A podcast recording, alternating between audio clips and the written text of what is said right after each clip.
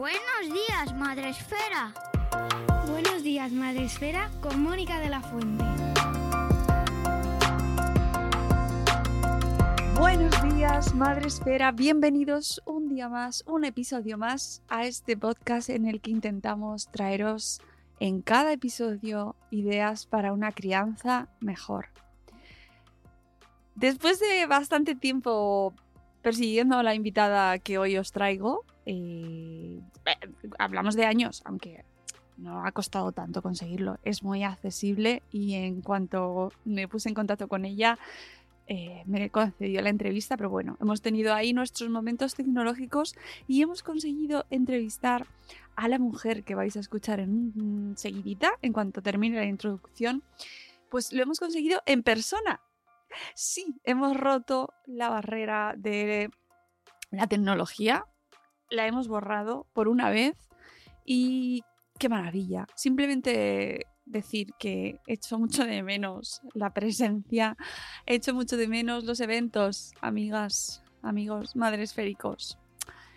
Echamos mucho de menos vernos, tocarnos, sentirnos, vernos directamente a los ojos, mirarnos a los ojos, sonreírnos a pesar de llevar las mascarillas y sentirnos y sentir a la persona que tenemos delante. Y también en las entrevistas eh, se nota mucho, a pesar de que, eh, bueno, se hace lo que se puede con el, el, contexto online y gracias a que existe. Gracias, Señor. Gracias, gracias, gracias, Internet, que tenemos la posibilidad de conectar con cualquier, prácticamente cualquier parte del mundo. Hoy os traigo a una mujer, pues es que cuesta presentarla, la verdad, pero um, creo que eh, es referente en nuestro país en cuanto a disciplina positiva. Y es cuando dices el nombre de Marisa Moya, pues todas aquellas personas relacionadas con esta con la disciplina positiva, con la crianza respetuosa, se sienten uh, ya familiarizados, porque Marisa Moya ha sido la primera persona, de las primeras personas que ha introducido la disciplina positiva en nuestro país. Para presentarla convenientemente, eh, diré que es madre de cuatro hijos, que además es abuela también, que es maestra especializada en ciencias humanas y educación infantil, licenciada en psicología por la Universidad Autónoma de Madrid, certificada como entrenadora de disciplina positiva por la Positive Discipline Association y certificada como neuropsicoeducadora. Dirige en la actualidad la Escuela Infantil Gran Vía y cuenta con una larga trayectoria profesional en este ámbito. Además, es creadora de un proyecto innovador de mejora de la educación infantil, que es la Escuela Enredada, que promueve relaciones respetuosas y ambientes, eh, em, ambientes emocionalmente armónicos. En 2013 llegó a España la filosofía del lenguaje de amor. Su escuela fue la anfitriona de la disciplina positiva en España. A partir de esta fecha, numerosas promociones de educadores se han formado en este centro. Fue en ese año en su centro cuando tuvo lugar el primer taller de certificación en disciplina positiva en España.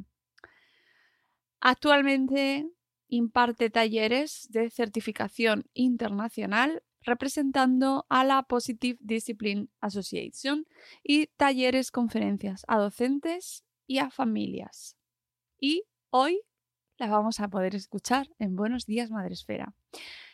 Sentaos cómodos, sentaos cómodas y preparaos para disfrutar con la gran Marisa.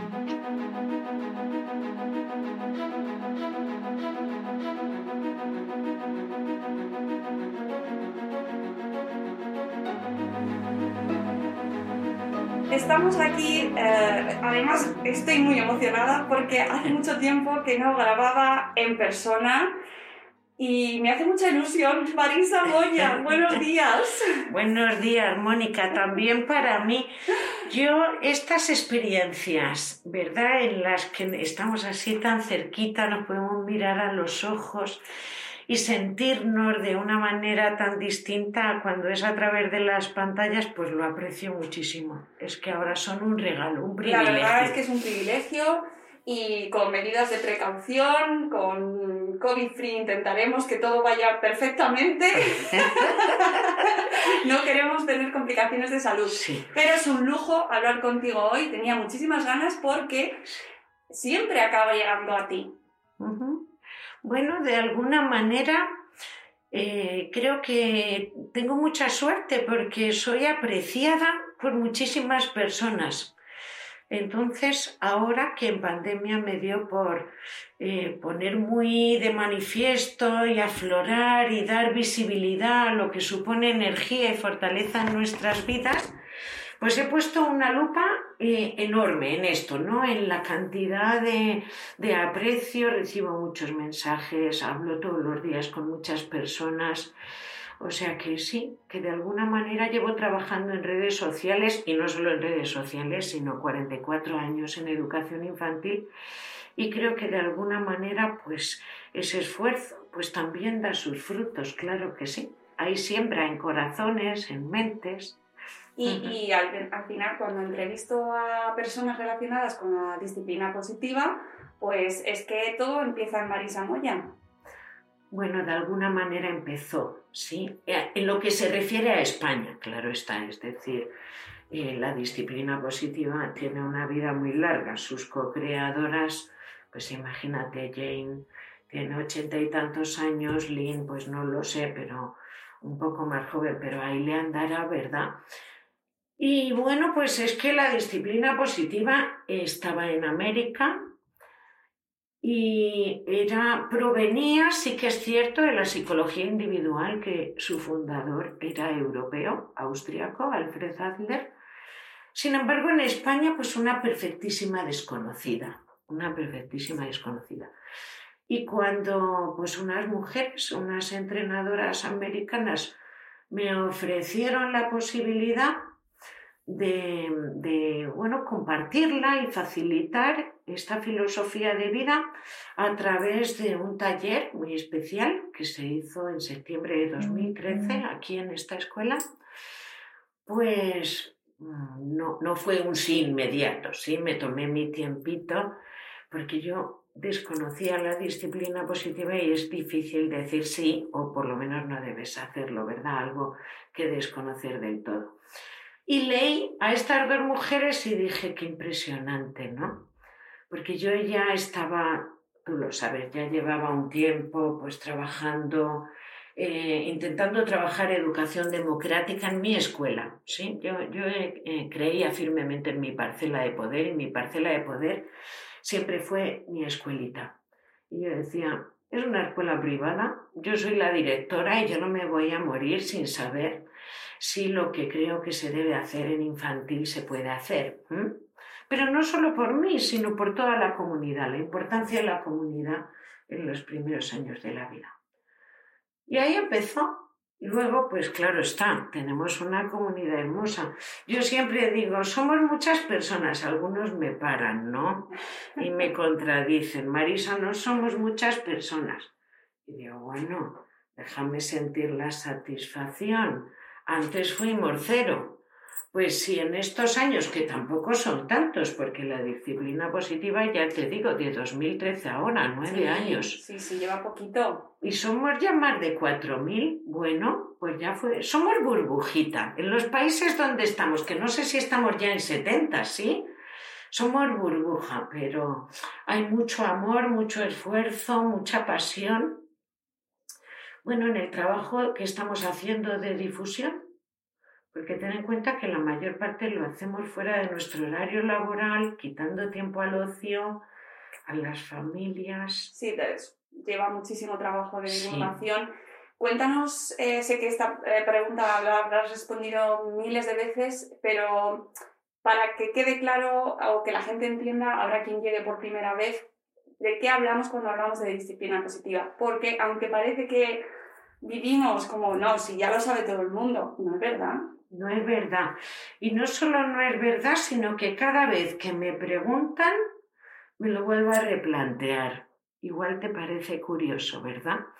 Y es que, eh, como es una manera de vivir, no es un programa que se abarque ni en un fin de semana ni en una semana y ya ves que yo llevo, te decía antes, nueve años. Y con cada taller y con cada conversación y con cada experiencia con mis chiquillos o en mi propia familia, de repente adquiere otra dimensión el concepto, sí, la idea de qué es la disciplina positiva. Fíjate que últimamente estoy con la, finalidad, el propósito como de aterrizarla todavía más, para que la esperanza no se pierda, que no se quede en si esto suena muy bonito, muy teórico, y cómo se hace. Entonces, cuando vienen los padres aquí a la escuela, claro, esta escuela ya se ha significado mucho, ¿verdad? Y dicen, pero bueno, ¿qué es esto de la disciplina positiva? Y les digo, mire, voy a ser breve, voy a ser breve. Esto es trabajar en uno mismo, que eso es lo que yo llamo la parcela personal, trabajar en uno mismo, fíjese qué tarea más bonita, ¿verdad? Trabajar en uno mismo para portarse de la manera más adecuada con los niños. ¿Sí? Y esta es, la, este es mi, mi, última versión. Vamos a dejar, la, la V22. Sí, sí, vamos a dejarnos en, bueno, pues es que es un programa que insiste en la conciencia de habilidades por parte del adulto y también en el desarrollo de esas destrezas para que los niños puedan lograr la pertenencia y la contribución de una manera humanizada, compasiva y ética. Esto suena maravilloso, ¿verdad? Y luego dices, pero realmente y aterrícemelo. Pues mire, la disciplina positiva es una parcela en cada uno de nosotros, tienen la, la oportunidad de una realidad y para que llegue esa realidad, pues usted tiene que aprender a verse como un proceso en el que en el aprendizaje caben otras maneras de interaccionar con usted misma y con sus hijos, con los demás, con su pareja, con sus compañeros porque realmente la disciplina positiva empieza en ti. Entonces, bueno, pues es una oportunidad que te das y que dándotela ya eh, se muestra, se facilita, se promueve y se comparte aún de la manera menos intencional, si te la permites, la vas a compartir. Hay profesores de secundaria, ¿verdad? Cuando hago los cursos de aula que dicen, ya, realmente suena bien, suena hermosa, la disciplina positiva es muy atractiva, ¿no? Al oído. Y luego, sin embargo, eh, yo tengo mis alumnos tres horas a la semana, entonces, ¿qué les voy a hacer? Y les digo, ahí es donde usted le cierra la puerta a la disciplina positiva. Usted no tiene que hacerles nada a los niños. Hice una publicación el otro día en Instagram un poco en ese sentido. No, la disciplina positiva no busca cambiar al otro. La disciplina positiva lo que busca es, tú puedes cambiar, es decir, tiene que haber esa suerte de, de aceptación, pero a través de la autoconsciencia. Tú puedes cambiar lo que quieras cambiar, que a veces no tenemos que cambiar tantas cosas. Incluso a veces lo que hay que cambiar es bastante sencillito de cambiar. Entonces cambias y sus alumnos que van a tener pues tres horas con un profesor, ¿verdad? Con un docente que les ve de otra manera, que les trata con dignidad y con respeto, porque esa es nuestra base, ¿sí? Esa es nuestra base, es una línea roja muy, muy delicada, pero muy importante, salvaguardarla. Mm. Claro, yo creo que ahí has, dado alguna de las claves así para, entender por qué la disciplina positiva no ha llegado a ser entendida todavía, porque aún falta tiempo, pero parece como que solo se refiere a, cuando tenemos hijos, ¿no? Y, claro, como eh, vivimos en una sociedad tan eh, individualista y tan preocupado además por uno mismo, el tema de los niños precisamente es como, bueno, disciplina positiva, ¡puf! Ya están, los que van a consentir a los niños. y, nada que ver, nada más lejos. Eh, bueno, yo siempre digo, mire, cuando usted castiga, es sencillísimo, se nos da súper bien, ¿verdad? Y se nos da súper bien porque hay muchos factores en nuestra propia naturaleza, en la biología, Y luego, claro, en todo el refuerzo que tiene a nivel social, se lleva haciendo, ¿verdad? Esto un siglo detrás de otro. Y luego además un montón de creencias erróneas que lo justifican. Pero realmente cuando usted castiga, esto proviene de un impulso del cerebro primitivo, tenemos una parte común, ¿verdad?, con otras especies. Y, bueno, esa parte del cerebro a lo que te invita es eh, cuando no puedes eh, eh, controlarte a ti mismo, tienes que controlar, aunque sea con el dominio y, por qué no decirlo, con el machaque del otro, ¿verdad? Y eso es el castigo. Usted extiende un brazo así, con el dedo para allá, y ya está. Ha aprovechado que mide usted unos 70 que pesa 70 kilos o 60, que su hijo eh, cuando mira para su cara lo que ve son las fosas nasales. ¿Me explico? Y yo cuando oigo esto y luego dicen, no es que la disciplina positiva es muy facilona. Y digo, hombre, habla con propiedad. Venga, la última palabra, esto que suelo utilizar cuando eh, les digo, mire, por favor, lea.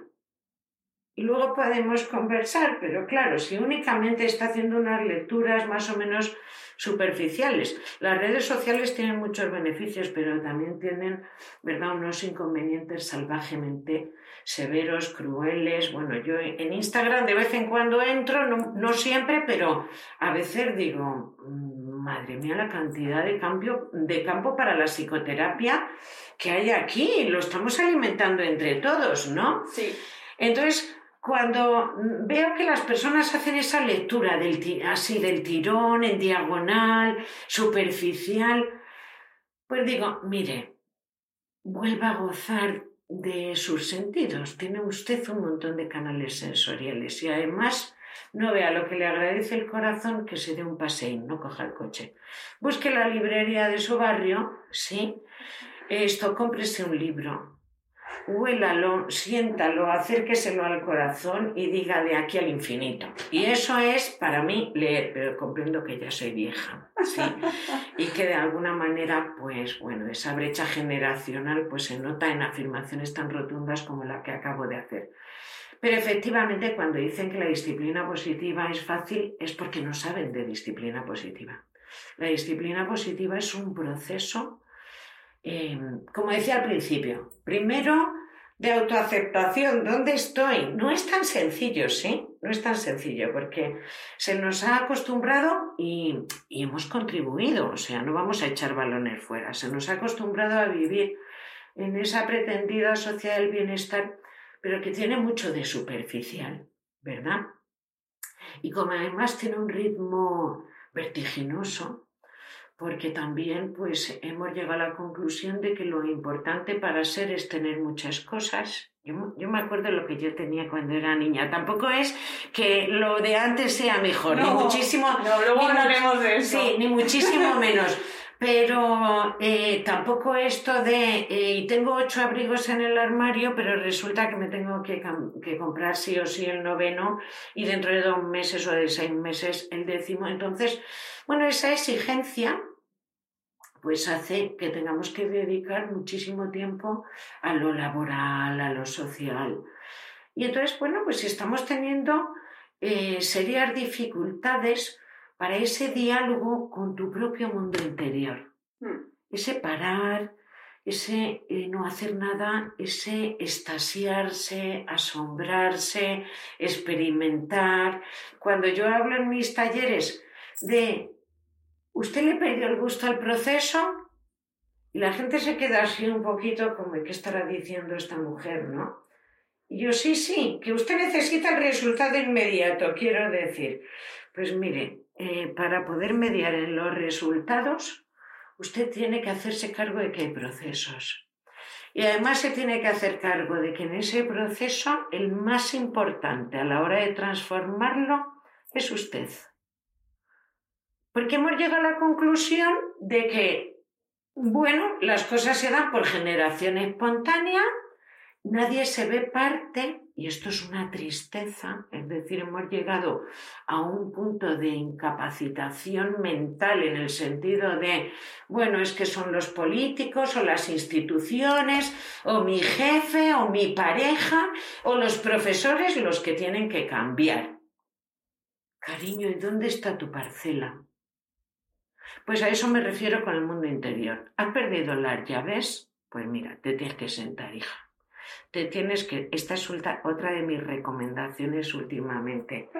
Les digo, usted se sienta con sus hijos y se quedan así también un poquito sorprendidos y les digo, por favor, siente el culete. Para que veas que la disciplina positiva, por un lado, es complejísima, profundísima e implica más o menos unos 99 años de proceso, o sea, Ahí lo tienes, ¿no? Para los que vienen con el ansia de los 10 tips. Que no, que no, que esto no es conductismo, oiga. Y además la esperanza de la disciplina positiva se puede perder si la gente se aprende recursos, porque las creadoras de la disciplina positiva lo repiten hasta la saciedad. Esto no son técnicas, cariño. Esto no son técnicas. Esto es que la actitud del adulto tenga una mirada distinta, que esté basada en una actitud, en unos principios. Entonces, si el recurso está avalado por el principio, venga ya, costará más, costará menos. Una vez le saldrá bien, otra regular y otra sencillamente, eh, bueno, para dejarlo ahí en lo que no quiere recordar.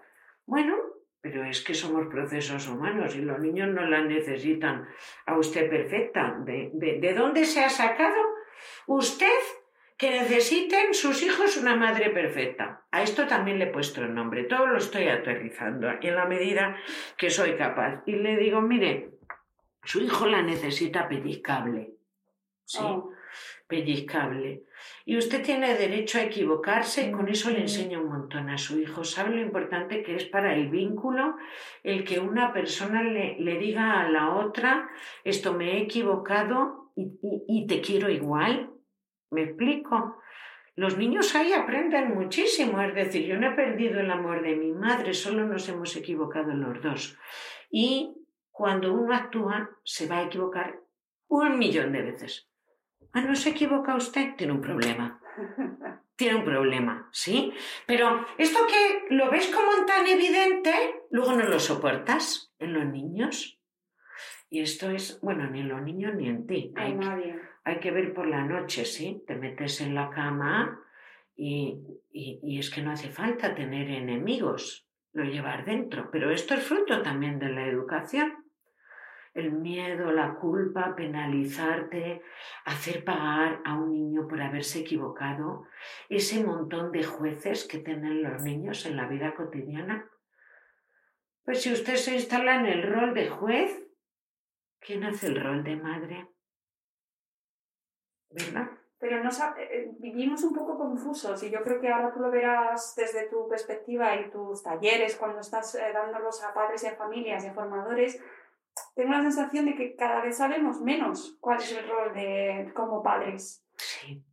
¿No? Bueno, le veo eh, positivo y negativo. Es decir, salirse de la zona de confort, de ese rol preestablecido que los progenitores repetían sin más, sin pararse a pensar, pues está muy bien, porque yo muchas de las veces me quejo, yo digo, para optimizar eh, las empresas, para optimizar la labor profesional. Eh, todo el mundo hace escalas de valoración y se atreven, ¿verdad? ¿Y por qué se atreven? Porque las empresas tienen claro, ¿verdad? Que si quieren seguir creciendo y mejorando, es necesario revisar qué se está haciendo y cómo se está haciendo. Lo que pasa es que la empresa no saca el látigo y no dice, ah, nos hemos equivocado en esto. Venga, todo el mundo a castigarse. No. Lo que hacen es, miren, nos hemos equivocado en esto y entonces cogen los profesionales que sean necesarios a ver cómo tenemos que eh, abordar esta situación para que el, en vez de ser un problema se convierta en un desafío, una oportunidad y en una cualidad. Pues esto es lo que también comento en mis talleres. Es decir, tenemos un momento precioso en el sentido de que hemos sido capaces de sentarnos para repensarnos, para ver qué estamos haciendo y cómo lo estamos haciendo. Claro, cuando sales de tu zona de confort, Mónica, sí o sí, lo que aparece es la inseguridad, porque te estás metiendo en un terreno no conocido. De repente te dicen, la mirada debe ser otra. Decida usted si quiere ser madre o juez, o por lo menos es lo que yo digo, ¿sí? Si quiere ser madre o juez. Luego, dentro de esa mirada, a ver, ¿qué estrategias? Vamos a abrir la cajita juntas, ¿sí? ¿Qué estrategias está usando? Muchísimas madres y padres ni tan siquiera se dan eh, mérito a sí mismos, reconocimiento por estrategias que sientan bien a sus hijos. O sea, tenemos los autoconceptos y la autoestima tan debilitada por la educación tradicional que seguimos funcionando y parece que somos eh, muy suficientes, muy capaces, muy empoderados, pero estamos muy tocados emocionalmente, sí. Entonces esto es lo que aflora. De repente he abierto la caja y como no soy capaz de ver que hay un montón de cosas que hago que le sientan bien a mis hijos, los talleres les digo, venga, cójase el beso, venga, así. Y plánteselos usted, venga, beso, beso, beso, beso, aprecie, aprecie tantas cosas que le suponen. Luego, dentro de la caja de herramientas, también le digo, hay cosas que no es que haya que cambiarlas, es que tiene que dejar de hacerlas ya. Ya. Porque, bueno, mire, cuando yo nací, yo nací en 1960. Y en la década de los 60 se empiezan a tipificar, Mónica, en España, eh, las primeras praxis que se consideraban educativas como maltrato. Te estoy hablando de 60, casi 62 uh. años. Entonces yo le, les digo a los padres, mira, yo no te señalo a ti ni se me ocurriría porque yo confío muchísimo en mi parcela de poder, aunque mida 50 centímetros cuadrados. Sí, es muy difícil, con todas mis inseguridades es muy difícil hacerme rendir. Llevo toda mi vida en ello, o sea que esto eh, debo intentarlo, debo seguir intentándolo. Esto, y.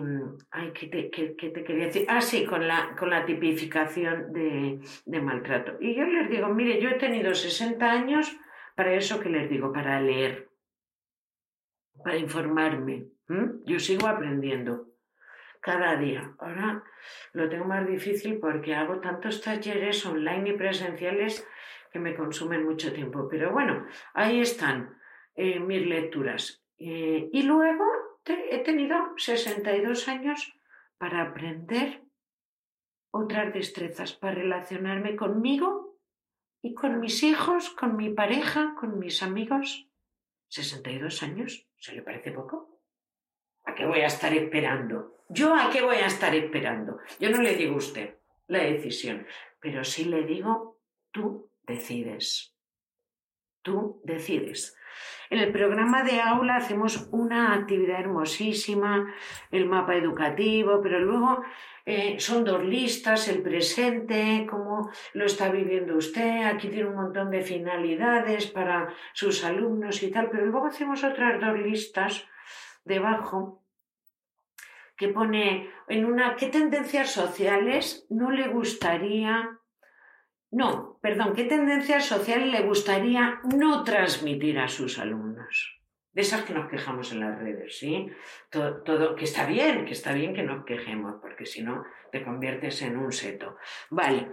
Y luego en la otra lista pone, eh, piense qué principios y valores sí le gustaría transmitir, ¿verdad? Con las listas de arriba empezamos a establecer la asociación y dices, bueno, en el presente tenemos un montón de problemas con los niños, porque claro, como vamos como pollos sin cabeza, ¿verdad? Tenemos una agenda de adulto espectacular, que a veces eh, soy atrevida y les digo, ¿y dónde están sus alumnos y sus hijos? No los encuentro en la agenda. Sí, sí, programar para ellos, pero las programaciones están desactualizadas y obsoletas, no tienen que ver con funcionamiento cerebral Llevamos dos décadas de neurociencia diciéndonos cómo funcionan los niños. Se sentó, leyó. Pues entonces seguimos repitiendo. La lista de los problemas los nutrimos, la lista eh, la nutrimos los adultos. Y la lista de las quejas formas parte de lo que no te gusta. Entonces, cuando digo tú decides, me refiero a, esa idea con la que empezamos. Siéntese, recuerde que tiene una parcela de poder y la parcela de poder es lo que usted piensa, siente y decide. Cuando usted está tomando una decisión, usted está teniendo una influencia, un impacto sobre sí misma, sobre sus hijos, sobre sus adultos. No es eh, que es que con 20 años, ¿verdad? Este muchacho es insuficiente, no piensa, no es responsable. No le quiero quitar valor a la parcela de poder del chiquillo, ¿sí? No le, no le, voy a circunscribir a es que me lo han hecho mi padre y mi madre. No, no se trata de culpabilizar a nadie.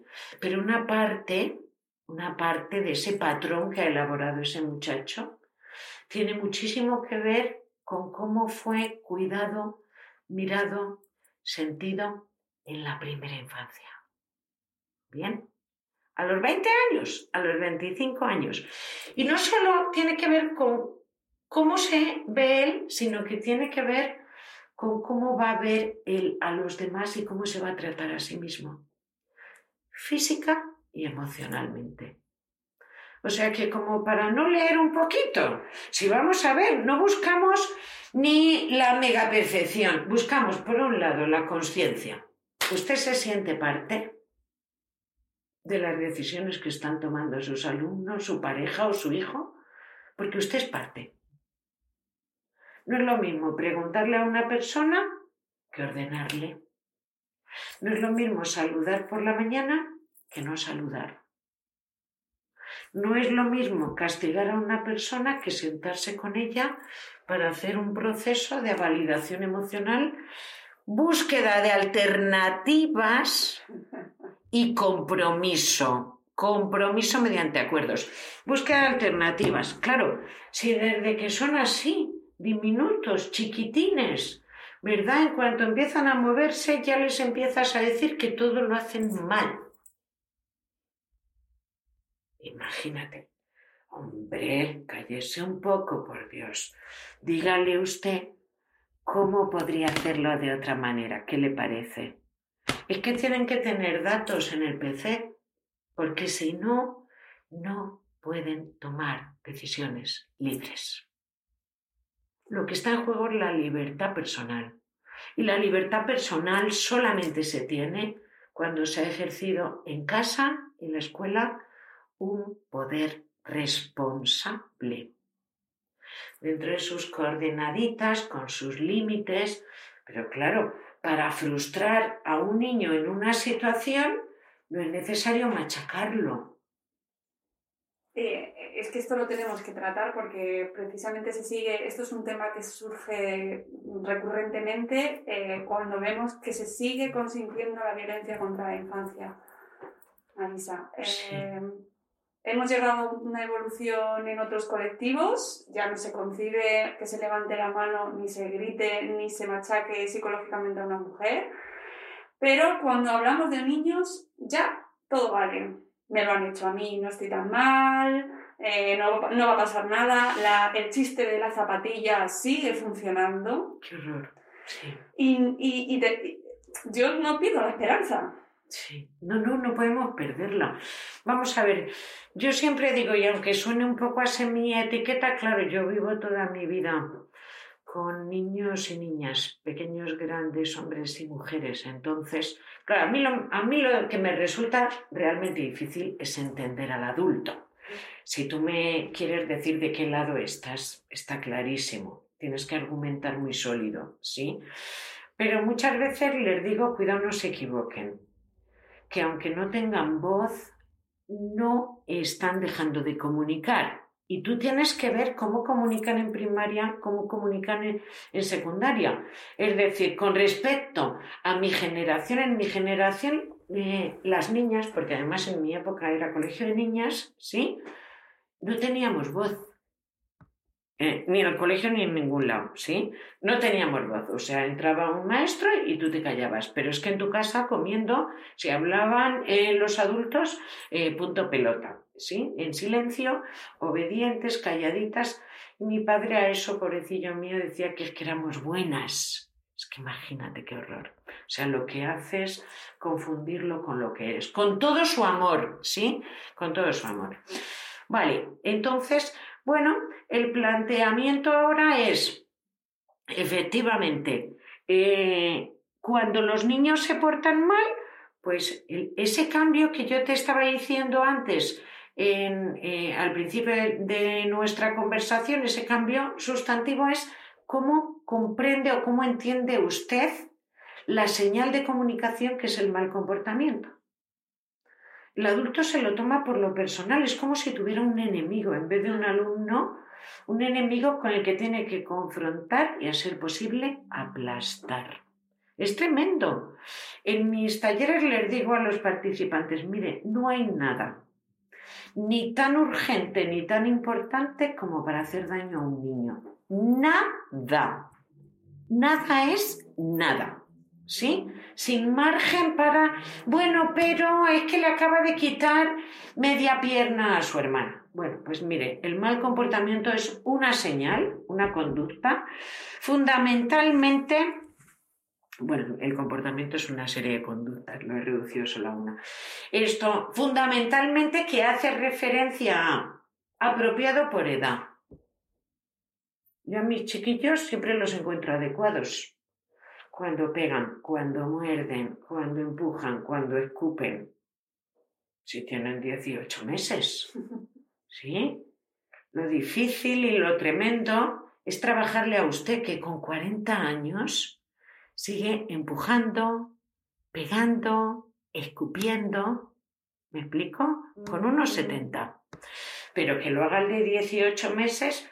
Ahora, yo cuando veo la situación, esto niño eh, que escupe. Adulto que desde esa magnificencia que te da la talla, ¿verdad?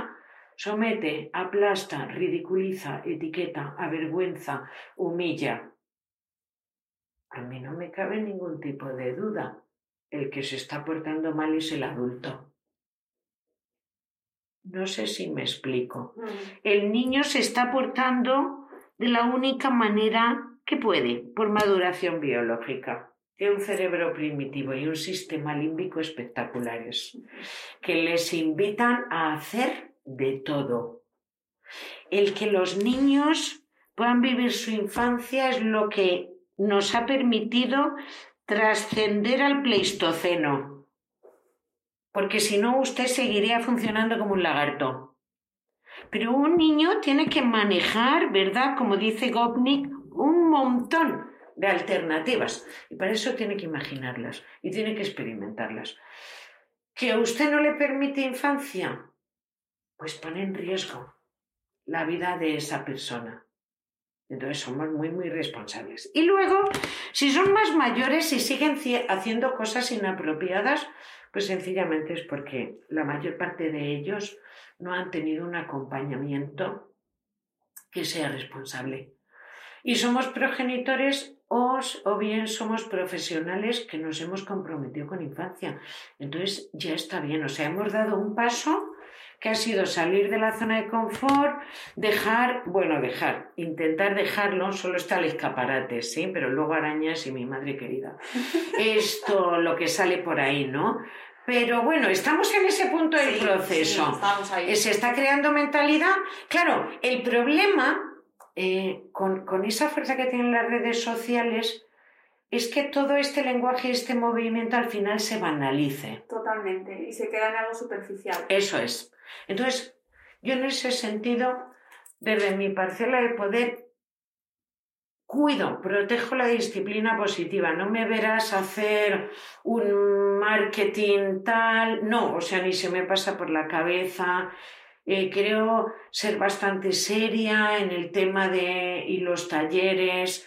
En los eventos agradezco mucho. Alguno voy, pues bueno, por algún compromiso del corazón, eh, más que otra cosa, pero mm, le huyo, o sea, le huyo, porque yo no quisiera que si llega el momento de la banalización haber sido esa parte esa parte responsable. No, esto yo he trabajado como creo que hay que hacerlo para darle la seriedad y el rigor que necesita y luego ya no está en mis manos. A partir de ahí ya deja de estar en mis manos. Entonces sí, el comportamiento para nosotras es una oportunidad. Eso que para otros adultos es un problema, pues para nosotras es una oportunidad. La oportunidad, primero, de dar datos, pero no con el dedo por delante, ni con las fosas nasales llegándote a las orejas, sino cuando toda tu comunicación no verbal comunica tu serenidad, porque así es como escucha el cerebro, no hay otra manera, sino eh, a lo que estás llamando al timbre es a la reactividad del chiquillo. Y luego también tiene que ser la oportunidad de que, de que los niños sean proceso, esto que hablábamos antes. Es que actuamos como si tuviéramos lagartos. Un lagarto nace y ya funciona como lagarto. Pero un ser humano Imagínate, de cuando son así, de cincuenta y pico centímetros, que vienen con unas estructuras potentísimas para sobrevivir, pero no pueden hacerlo solos. Y entonces tienen una dependencia total. Y eso, eso es lo que sobrecoge, ¿no? El decir, ¿y cómo vas a usar una dependencia eh, y en la que ellos no tienen ni hoja de reclamaciones. Cuando te conviertes en juez, no tienen abogado defensor. Es que es súper eh, serio, ¿no? Los ves, ah, tal, y, que, y ya empiezas a oír a los ocho meses, es que es vago como tal. Y yo digo, ay, este chiquillo sin hoja de reclamaciones, o sea, esto, ¿qué va a ser de él? No vago. Y es pegón, y es malo, o es listo, que no es solo, ¿sí? ¿Qué listo es? Pero cariño, si en la vida es súper difícil mostrarse listo para todo. Unas veces estás acertada y ole, y te das tú los besos, ¿sí? Y otras veces, pues francamente dices, ¿en qué hora esto? Pues sí. Y eso es maravilloso, porque quiere decir eso que decíamos antes, que usted es pellizcable. Ahora, que quiere sacar el látigo porque se ha equivocado, porque no le salió bien, porque usted es lista y entonces todo tenía que sacar un 10, pues entonces eso quiere decir que tiene que sanarse. Eso también en España cuesta trabajo porque no estamos acostumbrados. Entonces, fíjate que incluso al principio de la disciplina positiva, algunas personas decían, es que estos libros de autoayuda, ¿no? Con esa connotación de esto de los americanos y tal, si es que necesitamos autoayuda. ¿Por qué lo niega? O sea, ¿por qué lo niega esto? Hay huellas, hay huellas en nuestra mente y en nuestro corazón, en las memorias somáticas. Tú fíjate ahora mismo en los supermercados, eh, fíjate en los hombros de la gente. Sí, llevamos dos años de pandemia. Y entonces la seguridad se te va mermando y toda tu memoria somática está flor de piel. Tú mira el eje de verticalidad de la gente en las calles, en las tiendas.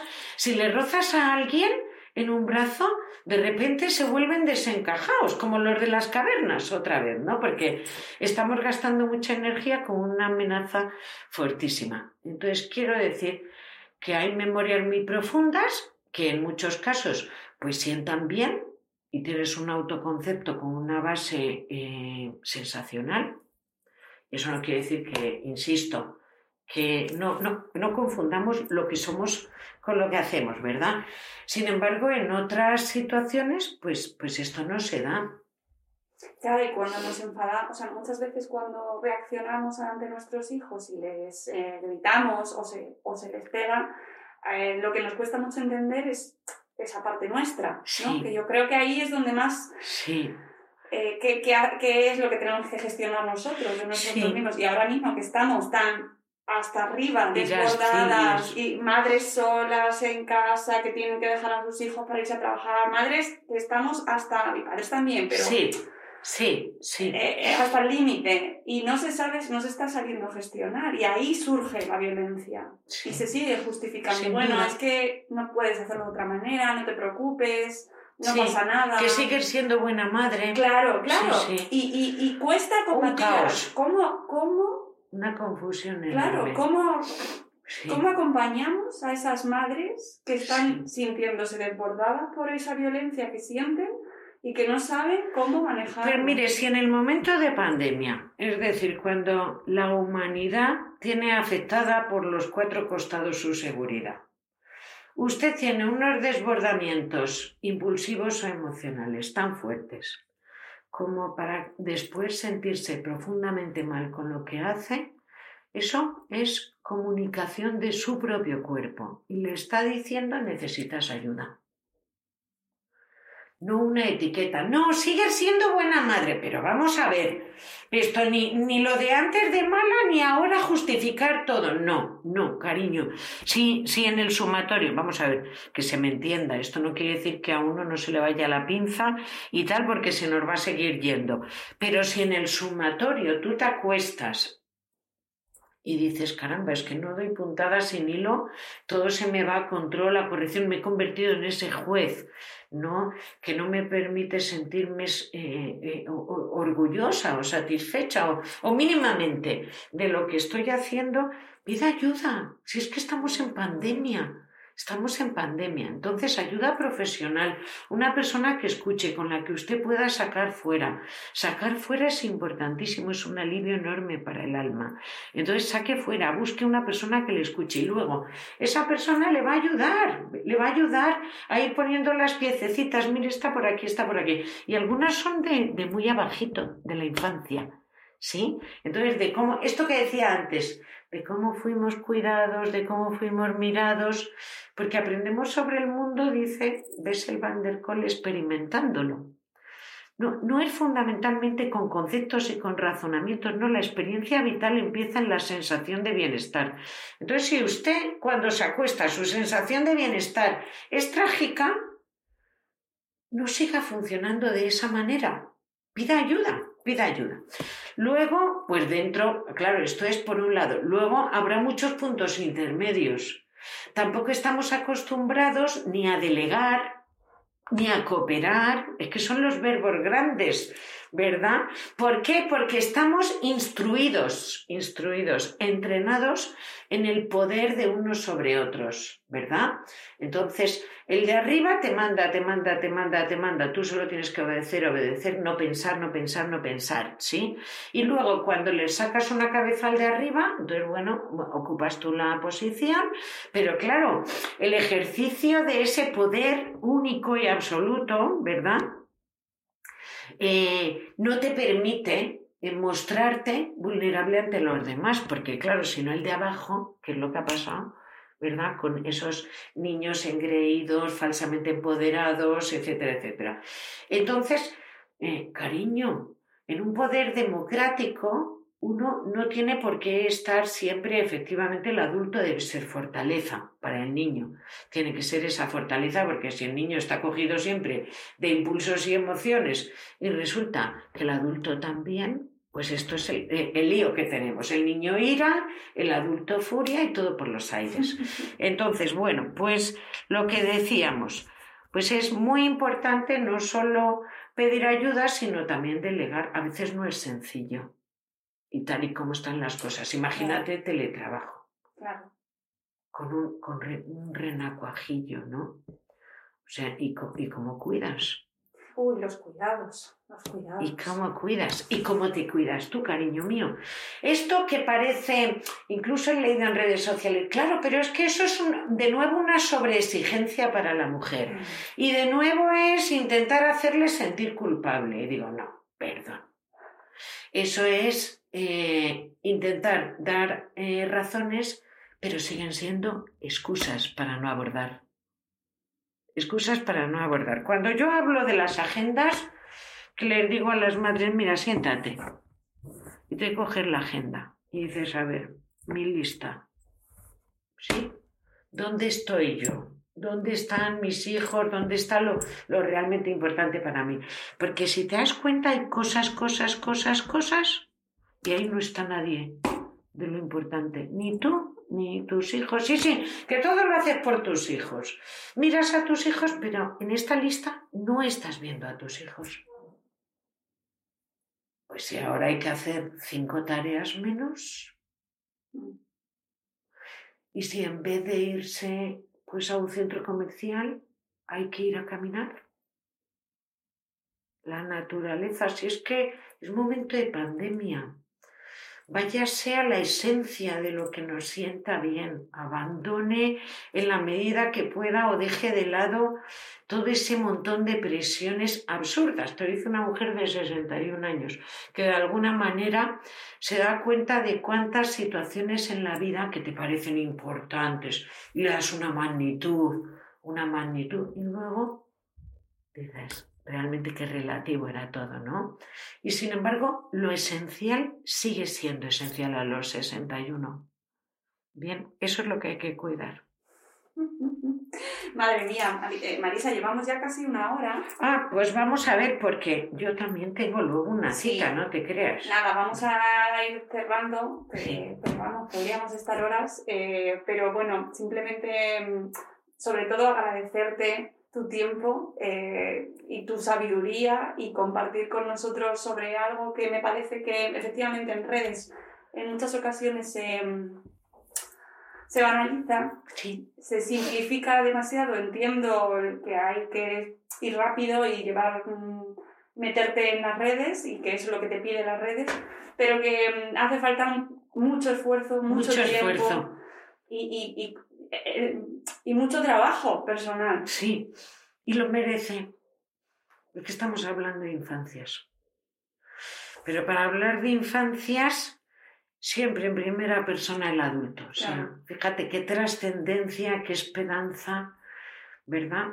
Eh, para llegar a ellos de otra manera. O sea, no consiste en, venga, ¿y qué tienen que hacer los niños? No, aquí tiene una propuesta maravillosa. Coja su parcela de poder y empiece. Hay prisa. Tenemos hasta los 99, ¿sí? Y, eh, y esa es una buena pregunta así breve. ¿Es tarde para empezar ahora? Yo cuando me hacen esta pregunta siempre digo, usted míreme. Porque me dicen, es que tengo un hijo adolescente, ¿será tarde? Y digo, ay, por favor, no me desahucie, yo estoy trabajándome. La disciplina positiva no es de perfección ni de expertos. Y en cada taller sigues aprendiendo y en cada reflexión le ves de, de, repente un nuevo angular y dices, ah, me lo llevo para mi cajita de herramientas, qué bien me sienta esto porque somos en cierta manera buscadoras de fortalezas. En vez de sacar el látigo a cada triqui-traque y todavía me falta y todavía me falta. No, no, cariñín, los eh, sufrimientos, los justos. Sin embargo, fíjese, desde que empezó a leer, desde que empezó a, a intentar, ¿cuántos milímetros en su proceso personal de mejora, ¿verdad?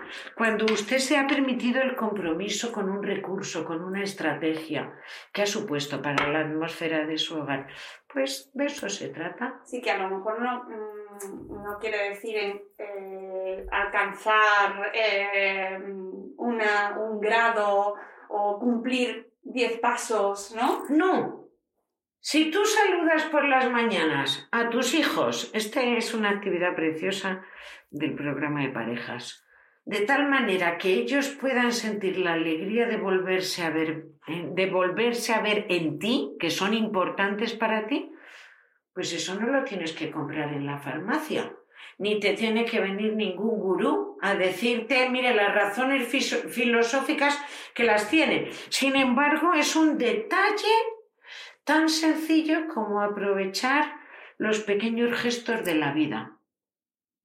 La disciplina positiva es profunda, pero a la vez es tan obvia que al principio se sufre porque dices, ¿y por qué no lo estamos haciendo así? ¿Y cuál es el principal enemigo de la disciplina positiva? Bueno, pues el principal enemigo de la disciplina positiva, así como somos la gran esperanza, también somos el principal enemigo. Es decir, nuestra, la inflexibilidad, la rigidez mental, el miedo a cambiar, ¿verdad? Sé que es difícil, pero claro, él siempre se hizo así, esto, esa necesidad, nuestro propio cerebro, en nuestro cerebro primitivo dice, te dice controla, corrige, controla, corrige, el que tenemos en común con los reptiles, pero es que luego en la evolución se nos permitió, ¿verdad?, unos lóbulos prefrontales. ¿Cómo los usa? ¿Cómo los usa? Pues eso es lo que realmente nos distingue como especie. No es aquello que le asimila a usted con, el cocodrilo, que es muy bien porque le mantiene a usted vivo y seguro, pero realmente el autocontrol y la autorregulación, eso es de los lóbulos prefrontales. Entonces, bueno, pues dentro de nosotros la esperanza y también, pues eso, eso que comentábamos con las listas, el tú decides quién está con ese dominio, ese protagonismo a la hora de tomar tus decisiones. Tu propio ombligo, tu interés propio, tu rigidez mental, tus miedos, tus creencias erróneas, etcétera, etcétera. O por el contrario, puedes relajarte, puedes respirar, puedes tener un poquito de serenidad, no, ven, no ver en, él le ha pegado a su hermano, pues ya va a ir como delincuente a la primera página de los diarios dentro de 25 años. Confíe en sus hijos, trasládele por favor el mensaje de amor incondicional, pase lo que pase, ¿verdad? Y a partir de ahí, pues a trabajar. Mm. Esto convivencias más armónicas, un poquito más humanizadas. Yo espero que quede claro ahí ese, sobre todo ese mensaje, porque muchas veces parece como que tienes que comprar un pack, como que tienes que eh, hacer un plan de 21 días eh, para perder 20 kilos, ¿no? No, eh, Empieza este curso de disciplina positiva y te va a cambiar la vida. No, en absoluto. Esto es lo primero que digo en mis talleres. Y les digo, mire, usted ha venido pensando en el taller de certificación que cuando esto se acabe va a saber de disciplina positiva, pues váyase porque este no es su taller, ¿sí? No se puede abordar la disciplina positiva como si fuera un resultado. La disciplina positiva es un proceso. ¿Que cuánto va a durar? Sí, es que hay tantas realidades como personas. Entonces, no, no. Y además, empezar la casa por el tejado tampoco es el planteamiento de disciplina positiva. Eso de me aprendo 20 recursos. No, no, cariñín. Lo primero es irse a la ferretería, cómprate el pico, la pala y si tienes los años que yo, la retroexcavadora, con mucha alegría, mucho sentido del humor, mucha compasión y mucho cariño. Unos días pues la utilizas y otros dicen, mira, esto mañana será otro día. Y está bien, y está bien. Claro, y que si luego nos dicen, no, es que no se grita, no, no, y, y, es verdad, no grita, pero por otro lado, a lo mejor estás permitiendo otra serie de comportamientos o que, te o que eso conlleva un desastre, sí. pues a lo mejor no lo estamos haciendo. O, o no estás gritando, pero todos los músculos de tu cara Claro. Están en modo piraña. Claro, claro, están lanzando. Con lo que el niño tiene un mensaje doble y además incongruente. Esa, esa pasiva agresividad, ¿verdad? horror, horror. Porque, Ese silencio. Sí, yo siempre digo, yo prefiero entendiendo que forma parte de los procesos personales y que no te va a salir perfecto, ¿no?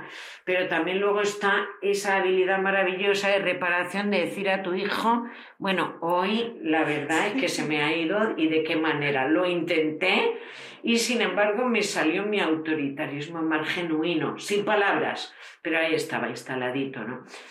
Pero yo siempre digo, mire, en un momento dado, pues si la versión que usted tiene es únicamente la del control y corrección, si puede, por favor, pare. Si es que no, no hay que resolverlo todo ya, no. Y los niños, si, si aprendemos a parar, tienen un modelado ¡oh! espectacular. Imagínate cómo iría el mundo si la gente pensara lo que dice, ¿verdad?